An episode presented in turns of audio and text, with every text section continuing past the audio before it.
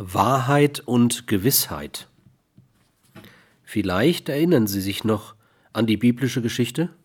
Nein, Gott hat euch nicht verboten, von allen Bäumen zu essen, sondern nur von dem einen Baum in der Mitte dürft ihr nicht essen. Und wisst ihr auch, warum euch Gott das verboten hat? Damit ihr nicht werdet wie Gott und wisst, was gut und böse ist.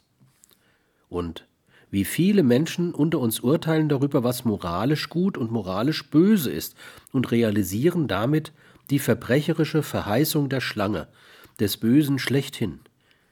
Wir haben kein Recht, einen Menschen moralisch zu beurteilen und zu verurteilen.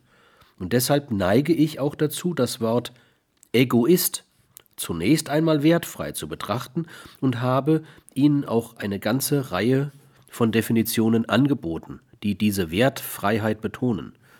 Die Griechen waren ein bisschen praktischer als die Juden und haben nicht das Urteilen, was gut und was gut ist und böse, als den Grund für das angenommen, dass Menschen wieder guten Willens anderen Menschen Böses tun, nämlich die Ursünde, sondern die Ursünde bei Sokrates war die Verwechslung von Wahrheit und Gewissheit.